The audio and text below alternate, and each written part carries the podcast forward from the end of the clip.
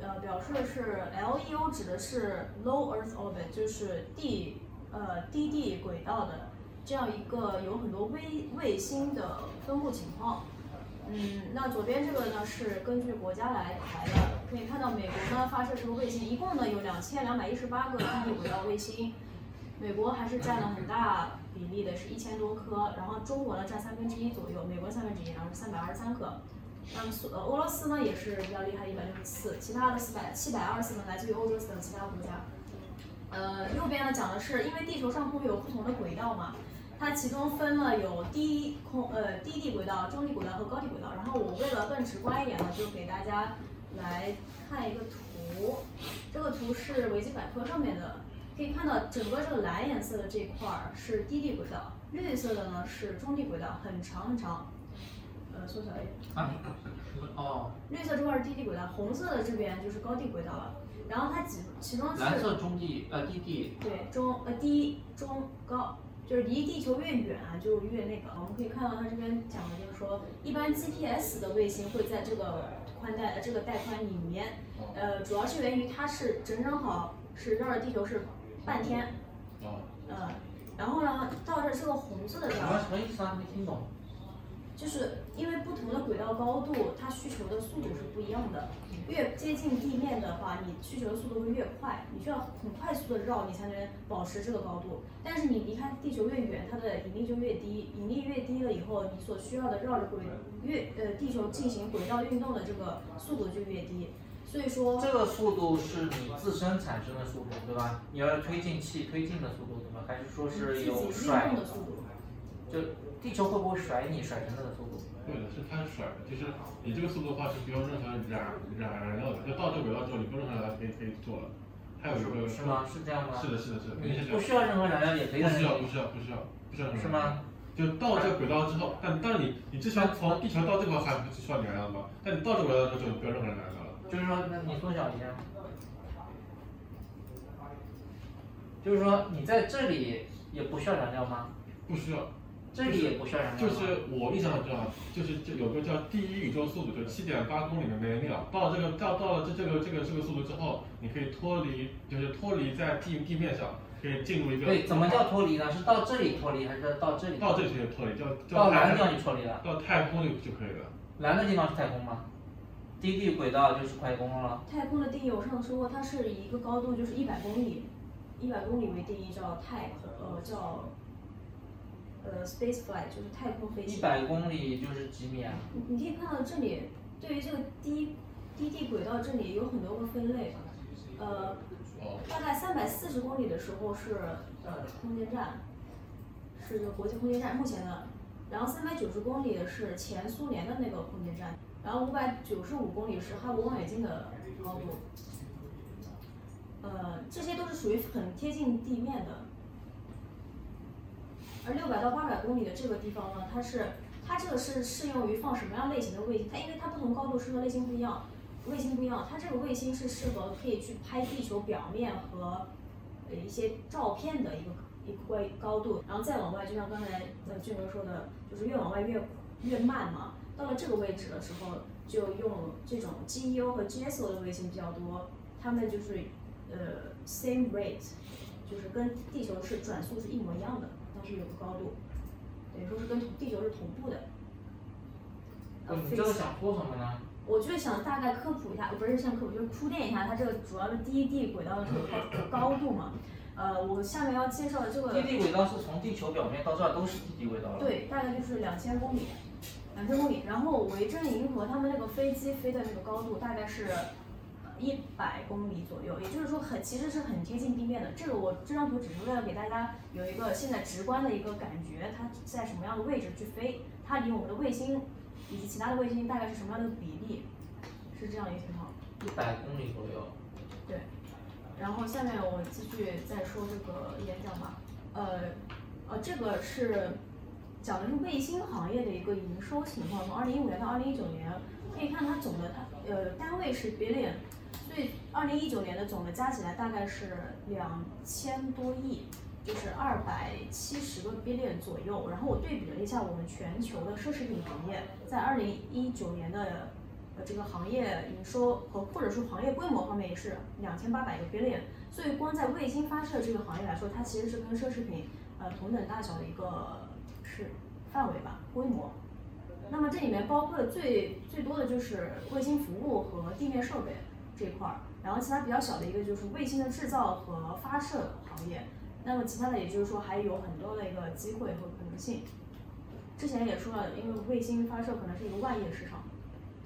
然后这左边的这些图都来自 Statista，然后它上面左边给的是呃国家的投资，就世界上投资在呃空间呃太空这个领域的一个钱的增长是非常是指数性的增增长的很多的很快的，而右边的图显示的是它这个指标是什么？是呃成本送一个宇航员的，就是给一个宇航员送上火箭的这个。花销是多少钱？第一个最高费用，也就是最贵的，就是阿波罗当时登月计划，呃，因为当时是这个是换成了折算到现在的钱，加上通胀什么的，所以算到是三百九十个公里。然后为什么 SpaceX 现在引人注目，就是因为它很便宜，它的成本低，但是成本低，排到最后也是五十五个公里。大概我先这样给大家看一下。然后后面又回到这个低地轨道，它的高度范围跟之前的那张图有一些出入，因为这是来源于。欧洲的一个呃空间机构吧，就是欧洲的定义是一百六十公里到一千两百公里的这么一个高度。那么平时的商业飞机，我们飞的高度大概是在九点五公里到十一点六公里左右，而波音七四七它的最高的高度可飞的是十三点七五公里，啊最高的速度是一千三百二十七。那么我们之现在说的这个维珍银河，它造的这个之前说 Spaceship Two 的这个火箭或者说是太空飞机吧，它是。呃，说的是可以在一百一十公里的一个高空上飞，并且速度速度是可以达到四千公里每小时。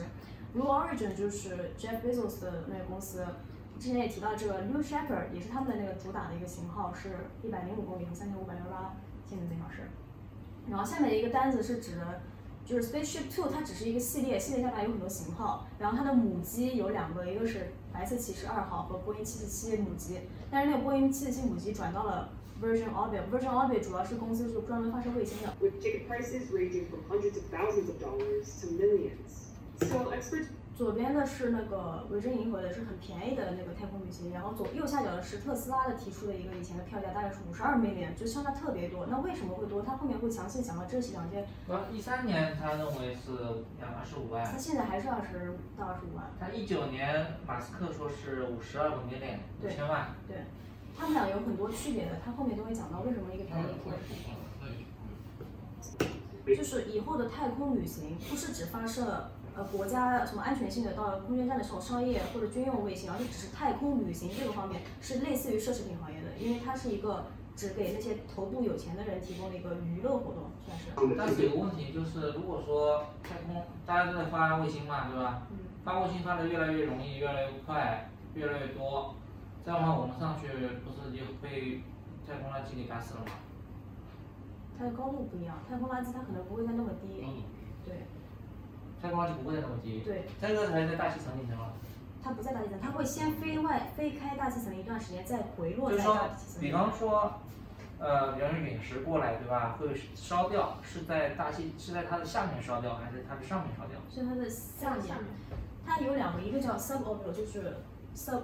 Suborbital 我也不知道怎么发音，还有个是 orbital，orbital 指的就是绕地球一圈的这么一种运动。Suborbital 就是我先飞出大气层一会儿，运行一段时间，感受一下失重啊什么的，然后再飞回来，就是不完成一个圆周运动。也就是他们做的就是。对啊，那你怎么能确定说是我在这个？因为比方说啊，太空垃圾到了大气层里面会被烧掉，对吧？因为是有大气层，所以烧掉了。对。你这东西在大气层的上面，还没还没烧了。嗯，太空垃圾不不会自己主主动的坠到地球里面去，它还是会绕绕地球转的，就一直出现在地球外面的那那那那那那那一圈。就像土星带一样。它不用自己产生速度就可以就可以转，有很大很多包括很就。对，那你怎么能保证说你这个层面里面就没有太空垃圾了？所以刚才说我们飞的是很低的嘛，就一百公里以下的，太空垃圾在两两三百公里。对，一百公里里面会不会发卫星就发在一百公里会不会？卫星刚才也看了，它不会在那么近，不会在一百公里。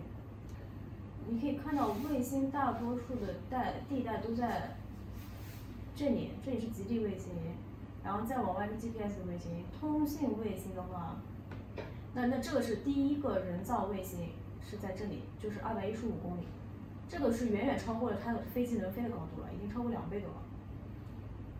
就飞机是在这根线和这根线之间，对吧？对，对。那么卫星普遍是在哪个高度呢？我理解的应该是超过二百一十五公里吧，而且这个肯定是根据全世界国家一起要有个制定的规定的嘛。现在除了他们家要搞这个之外，还有哪家是要搞太空旅行的呃，就是他们了。？SpaceX SpaceX 也在，对，就是蓝色起源、SpaceX 和 Virgin 都要搞旅游了。对。呃，他们搞的目的不一样，后续会提到，也就是他们价格区别。啊，算了，我们就不看了，你就总结一下吧。哦，好，那我就自己来总结啊。你总结一下吧。然后他之前也提到一个问题，就是人们现在地球上面饥饿、温饱很多地方都没有解决，你现在花那么多钱去投资太空旅行，那这也是一个问题。它可能会是一个 niche market，就是跟给少部分人的一种市场。那么我们为什么要去投资它？它是这样，两边的是叫母机，然后中间是他们的飞行器，就是那个呃 spaceship two，然后把它安上去，安上去了以后开始飞。对，它是白色骑士。motor of the spacecraft 就从空中把它放下去，空中去就是地扔下去，然后它在空中点燃后面的火，然后加速，加速到很快的速度之后，体验一个失重感，然后最后呢再成功的在像飞机一样落在地面的跑道上，这是他们搞的一个情况，就是维珍银河。Blue Origin 它用的技术不一样，他们是在地上捆绑、捆定、固定好，然后让一个火箭垂直发射，然后到了高空中，上面那个应该会脱落。就是跟维珍银河的目的性不一样，维珍银河只是它纯粹就是商业旅行，然后来这个赚钱，然后以资助自己的公司，为了让我们更好的去了解我们的地球，去看我们地球长什么样。但是蓝色起源它因为有很多资金，然后呢，它的终极目标是以后登月，甚至去更远的地方，利用太空的能源来让人类更好的生存。而太空旅行只是他们呃为了完成远大的计划的一个小的地东西，以此来可能获得一些资金收入。这是他们的目的不一样，一个是了解自己的地球长什么样，他们呢是更好的是要利用太空的能源。然后后面会讲到特斯拉跟他们又是不一样的。不，他不是说他这个东西从华盛顿到十到德克萨斯只要十一分钟吗？他是刚刚说测测试吗？不是，他说刚才贝佐斯面临了一些抨击吧，就是说他在疫情的情况下要一个员工从华盛顿到德克萨斯来进行试飞，然后就被人就是抨击，不是说要十一分钟，他说的十一分钟指的是他们这个太空旅行，只是说让人上去十一分钟感受失重，在那个小的那个尖尖的头里面。最后它底下的那个脱离的地方会是 re reusable，就是之前我们讨论它是可以重复使用的，然后上面的那个很小的一部分应该是你坐在那个上面，然后最后可以打开降落伞到沙漠或者到海洋里面去着陆的一个东西。所以它跟维珍银河是用了两个完全不同的系统来进行太空旅行的一个概念。美国现在计划在二零二四年的时候再一次进行登月，然后进行这个计划有参与的有波音啊、洛克希德马丁，然后现在很明显蓝色起源也会在参与到其中。SpaceX 也有这样的一个合同，也跟 NASA 签了参加这个计划，但是 Blue Origin 是占到大头的。We are in the process of destroying this planet, and we've sent robotic probes 这贝 to 佐 every 斯长得像科学怪人啊，system. This is the good 章鱼博士。So we have to preserve this planet, and we can do that using the resources of space. Bezos went on to say that the purpose of Blue Origin is to help build the infrastructure to take advantage of those resources. 我理解的就是他们可能想登月，登上登上月球，或者是在月球建立一个呃收集能源的一个基站，这个也是跟有些科幻科幻小说提出来的几阶文明有关系。它上面说一级文明是只能利用本星球的能源而进行的文明，而二级文明是可以利用整个太阳系的能源进行自我发展的文明，而三级文明是可以利用整个更广的一个空间的一个文明。所以，所以它的目的就是为了更好的利用别的能源来让人类更好的生活。我现在讲 SpaceX。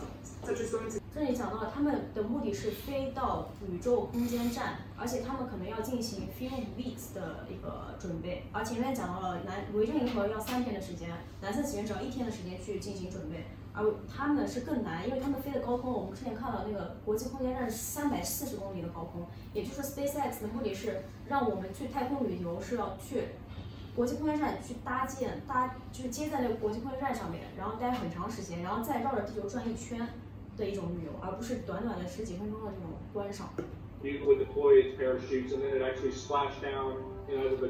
呃，维珍银河的话需不需要这样？就是通过大气层，然后是然后那个很高温。高温啊，对啊，到时候通过通过大气层的高温，它刚刚不是烧起来了吗？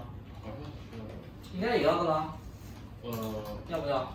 它会有短暂的时间飞离 atmosphere，就是飞离。对啊，就他回来不是有高温吗？这不是高温层吗？这陨石过来烧掉吗？对，对吧？那个维珍银河需不需要？应该也需要，肯定都需要。但是他们这个材料性的肯定都做过研究的。啊，肯定对对，那肯定是，就是说，但是会有震动啊。通过大气层那个东西会震动很厉害啊。啊，gravity 就是那个引力嘛，地心引地心引万有引力对吧？嗯那个宇航员不是和就是上去下来时候都震成什么样了？那你既然说是 luxury 的话，你这个东西上去下来体验不是很好啊，对吧？他们我理解的就是维珍银河更像是坐着飞机去高一点的地方玩一圈，而其他两个是坐。对啊，那你要那你要去研究一下，就是这种就剧烈的晃动层当中有一段时间是跟地面没有无线电通讯的，是，对吧？呃，这段时间是在哪一层哪一层都研究好，对吧？包括那个太空垃圾是在哪一层，嗯会不会到那一层，嗯，对吧？如果说这个肯定的会碰到太空垃圾的，到太空站去了嘛，对，这个是到太空。那万一砰一下撞到一个太空垃圾一个螺丝，那怎么办？SpaceX 确实是。你不知道星链计划的天空太空垃圾多少多少多少多少啊？你过去不是找死去吗？但是我们也看了，现在的卫星只有两千多个。两千多个，对，它会变成零件，知道吗？会撞被撞之后变成不分散开。现在除了除除了说，除非说是你去之前会把整个这个半球给太空垃圾给收拾一遍，那去对吧？没有，您想想看，就两千多个撞了也撞不到一一块去啊。你撞一个就不得了了好吗？不是，不是，这样你想想看，地球那么大，对啊，这个，你想你绕赤道，你存两千个点，那一个点跟一个点之间有距离有多多大呀？我只要知道这个这个卫星之前在哪放的，我就就绕绕它不就好好好了吗？那你怎么知道呢？那你怎么知？你有没有探测技术说是啊？我们知道有个雷达，就是太空垃圾雷达，有没有？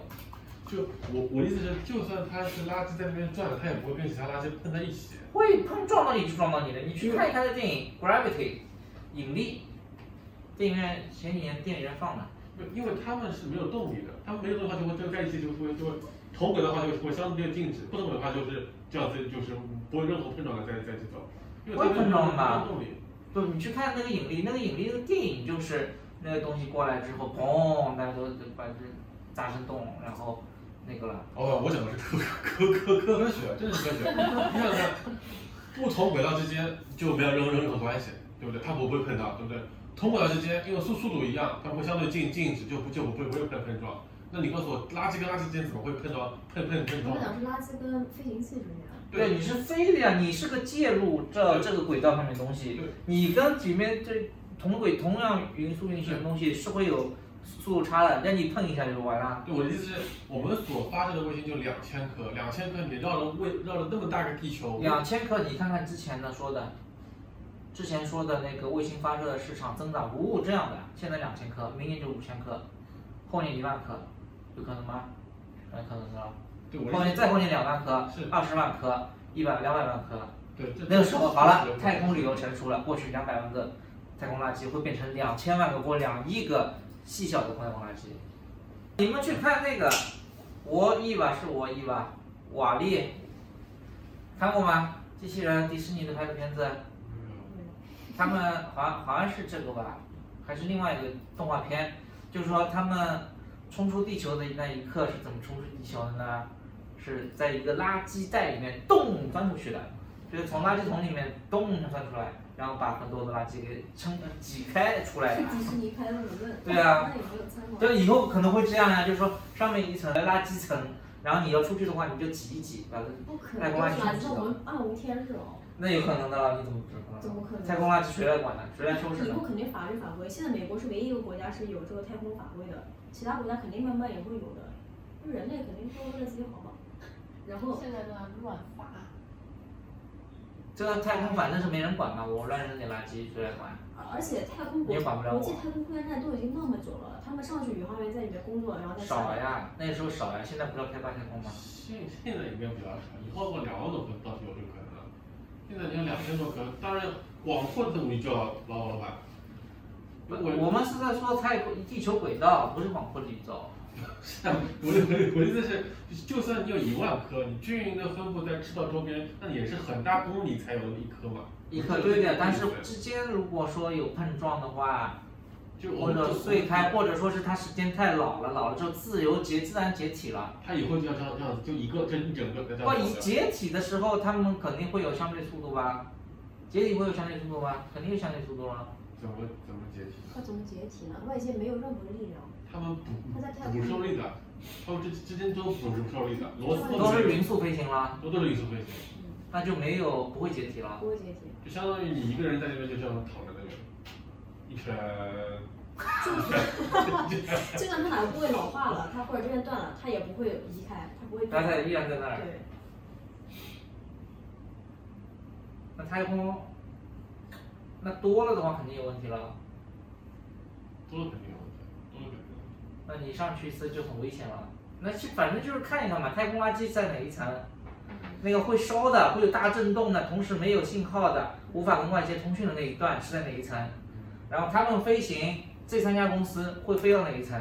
好，那个有一部片子，亚马逊，亚马逊新新接那个片子叫什么？叫《无垠太空》，看过吗？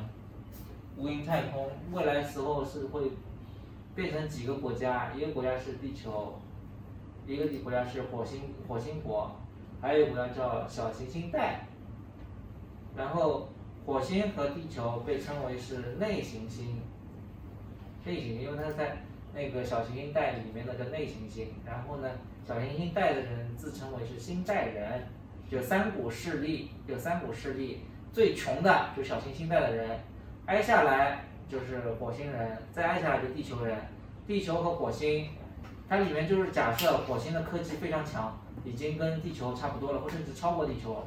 然后火星和地球之间形成对峙，但是，一旦说是，呃，火星人有离，因为因为地球是最好的嘛，但是地球因为污染呀、人口过多啊什么什么的，也不是很好，所以说呢，火星人也不愿意回地球，他们要改造火星，把火星改造成第二个地球，但是这是几几代人的事情，这一代人肯定不行的，但是他们为了下一代人也要这样做，但是忽然有一次他们，呃，有外星人的事件，导致他们能够离开火星去到。呃，其他星系去了，呃，离开太阳系就去其他星系去了，那里可能有比火星更适宜的，然后火星的人全部走，呃，就是很多人都走了，就火星就马上衰落了。为什么？我们就知道在这一辈子去一个是更比火星更适合生存的地方。那你去火星干嘛呢？到后来人们是要逃离火星的，去像地球一样的地方，那为什么去火星呢？这完全就是忽悠啊！忽悠人家去送死呢？火星救援，对吧？你去你去那里干嘛呢？你你在那里活着有什么意思呢？种土豆，对吧？你去火星救援，你去有什么意思呢？肯定是在地球舒服了，大家都愿意在地球过着活着了，估计，对吧？那有多少人愿意去火星呢？就算一百万人去愿意去火星，被他忽悠了，是不愿意去火星，之后还有多少人响应呢？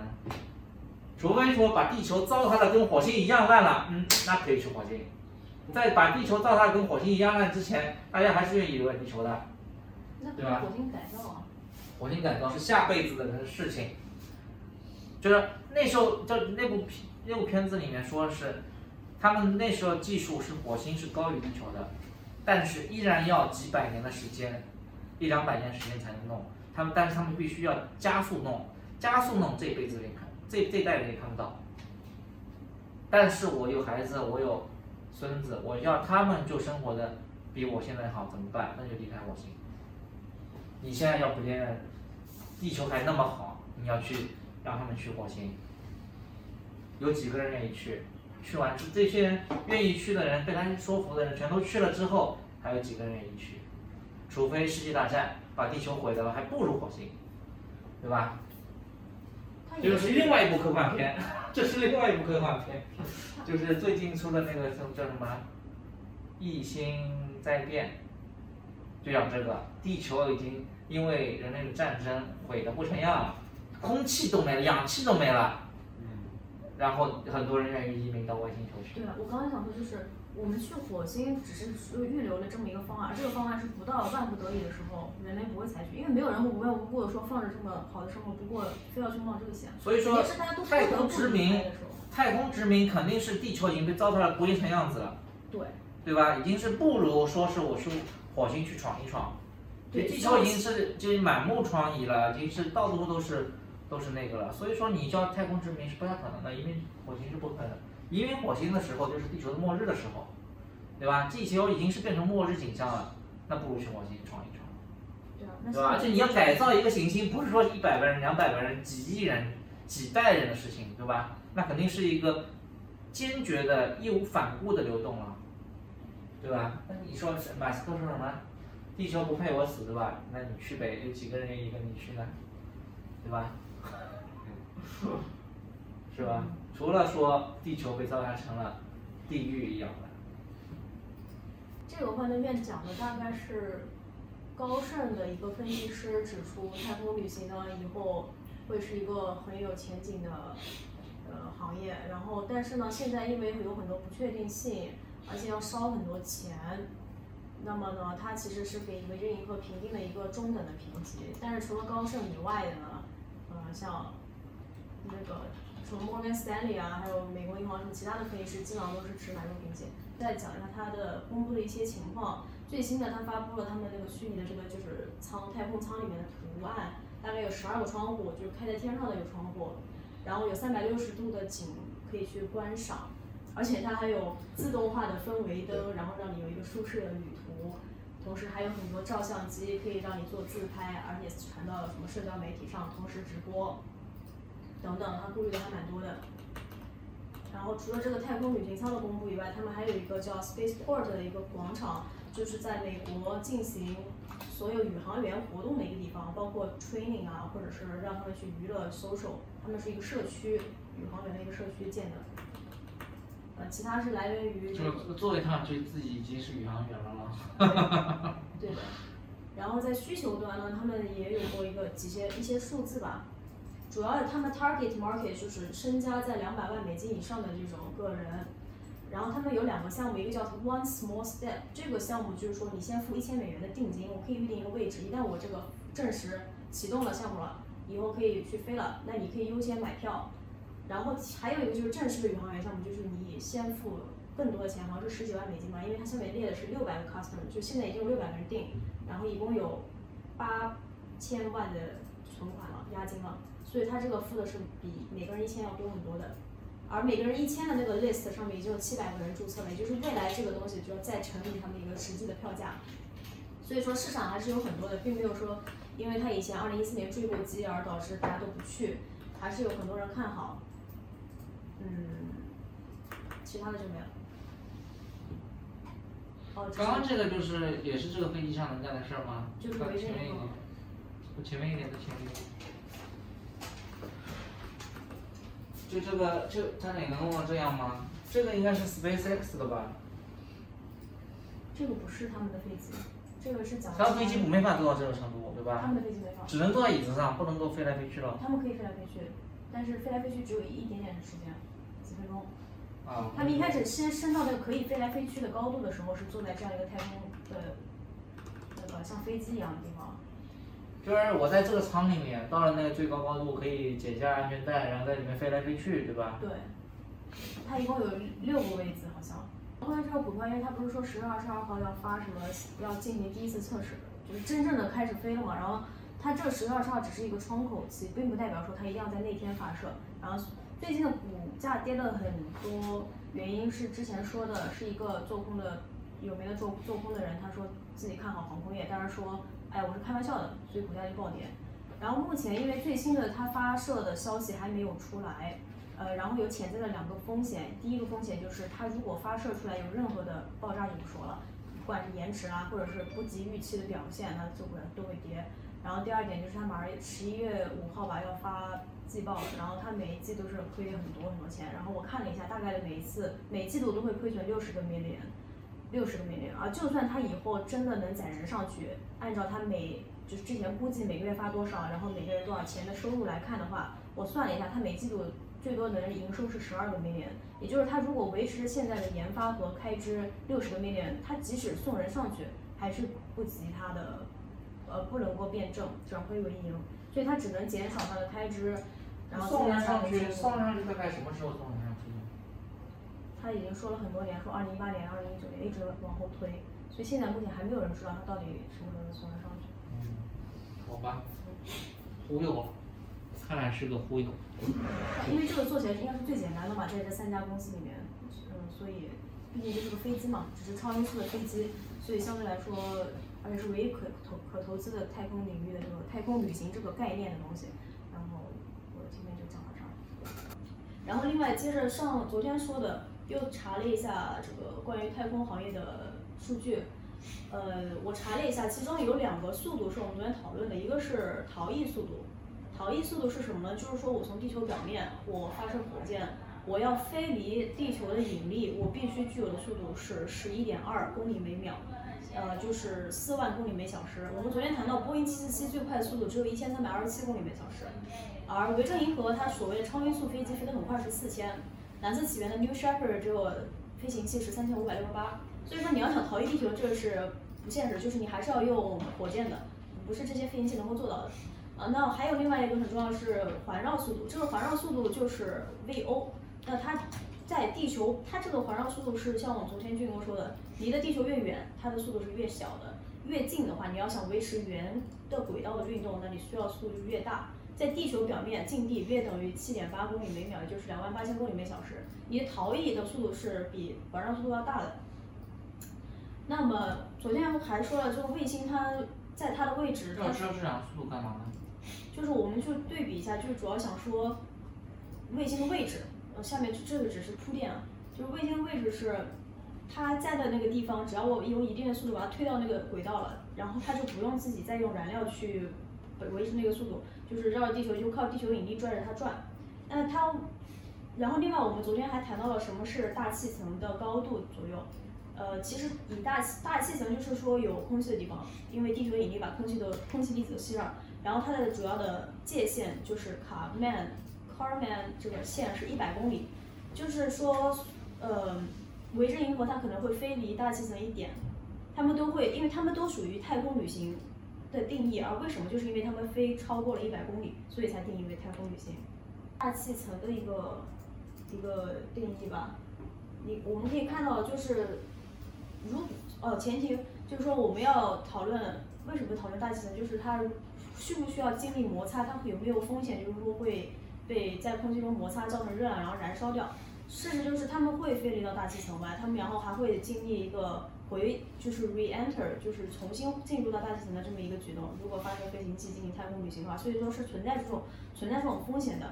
这是第一个，就是会燃烧，但这个就是你要保证它的飞行器有足够的材料能够支持。那另外一个就是会不会有撞击？呃，会不会有撞？昨天我也查了，这是我之前不知道的，主要是给大家，我们都就是看一下吧。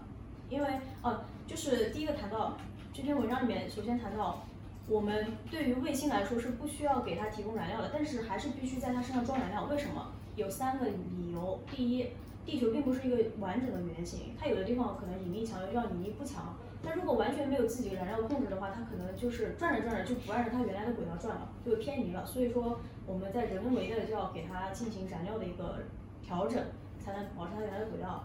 第二个就是，呃，这些卫星在呃低地轨道里面去运行的时候，很有可能被大气层的一种吸引力会拽下来。就即使你绕着在转了，保持它的轨道运行速度了，但是随着时间的推移，它永远会慢慢慢慢再靠近地球。所以说。呃，我们还是需要能源让它加速，而且这个，呃，可能一年可能要加速四次，呃，来保证它的轨道永远在那个高度。对啊，那到什么什么高度就不用加速了呢？不，就你除永远需要你除非脱离大气，就是你除非离大气很远，不然的话，大气它有一个拖拽作用，这个拖拽作用就会，因为我们刚才看到啊，我知道了，就是大气就是说离大气虽然说脱离了，但是大气的分子还在那里影响到你的速度。对，这个就是在《三体》里面讲过的嘛，《三体》里面你其中有一个，其中有一个方案就是说救地球的方案，就是你看过吗？《三体》？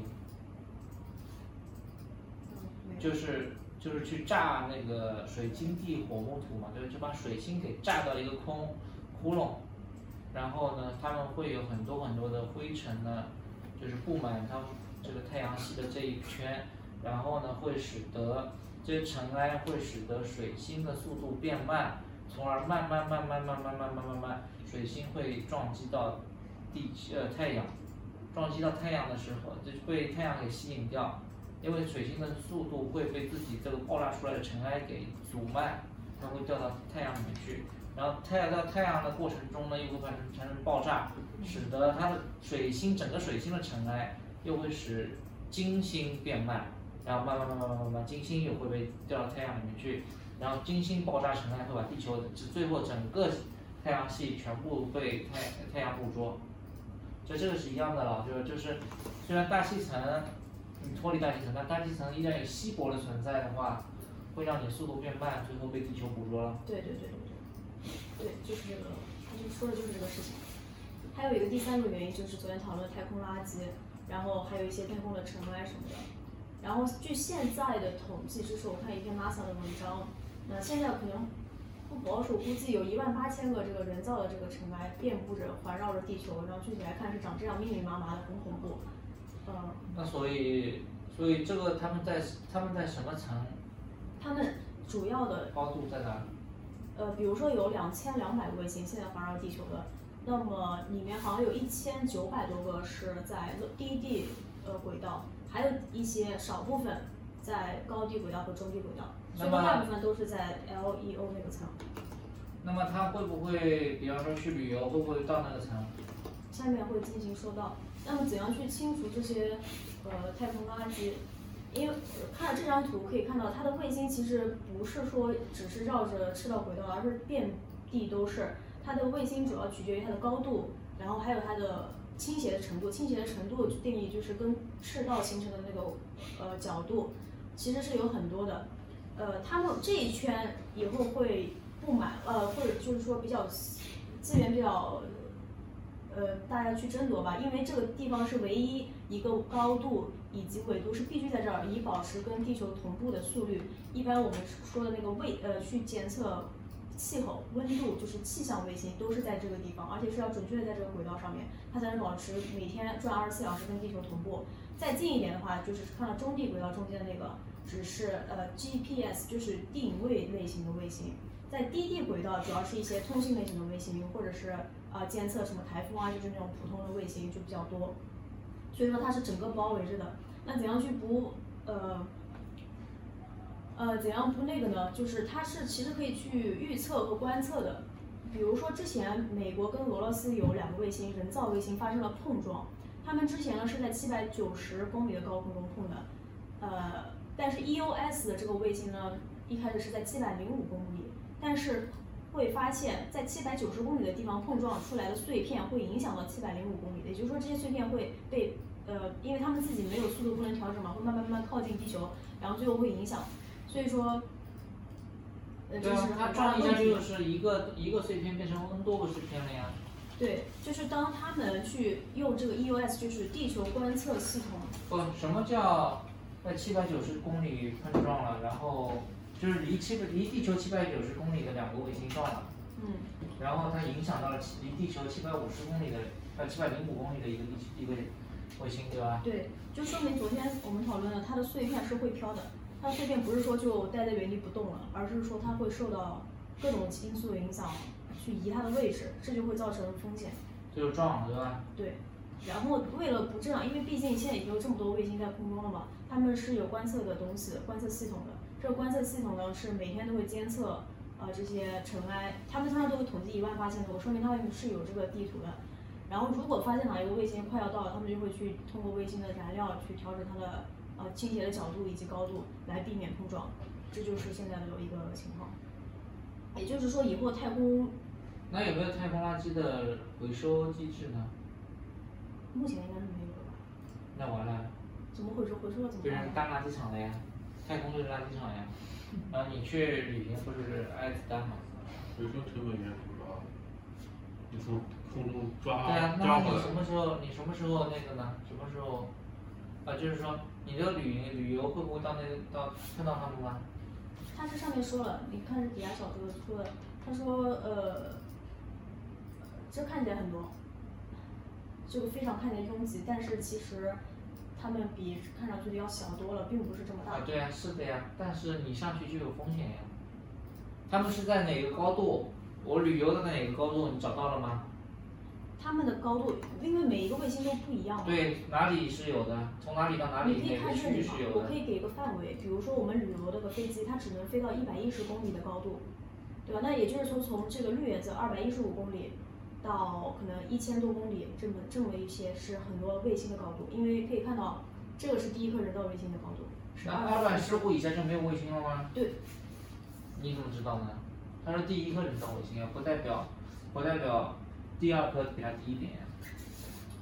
你去验证一下，去验证一下，你这没有验证清楚啊。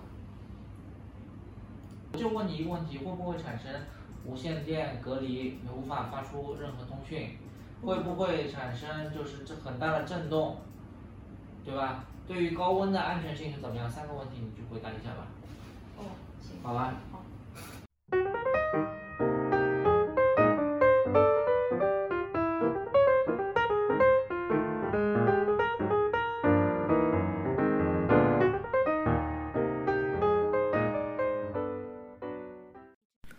本播客属于对冲基金丛林基因，可以在喜马拉雅、荔枝 FM、苹果播客收听。基金情况介绍可以访问网址：三 w dot junglegenefund dot com，网站地址为 www dot jungle genefund dot com。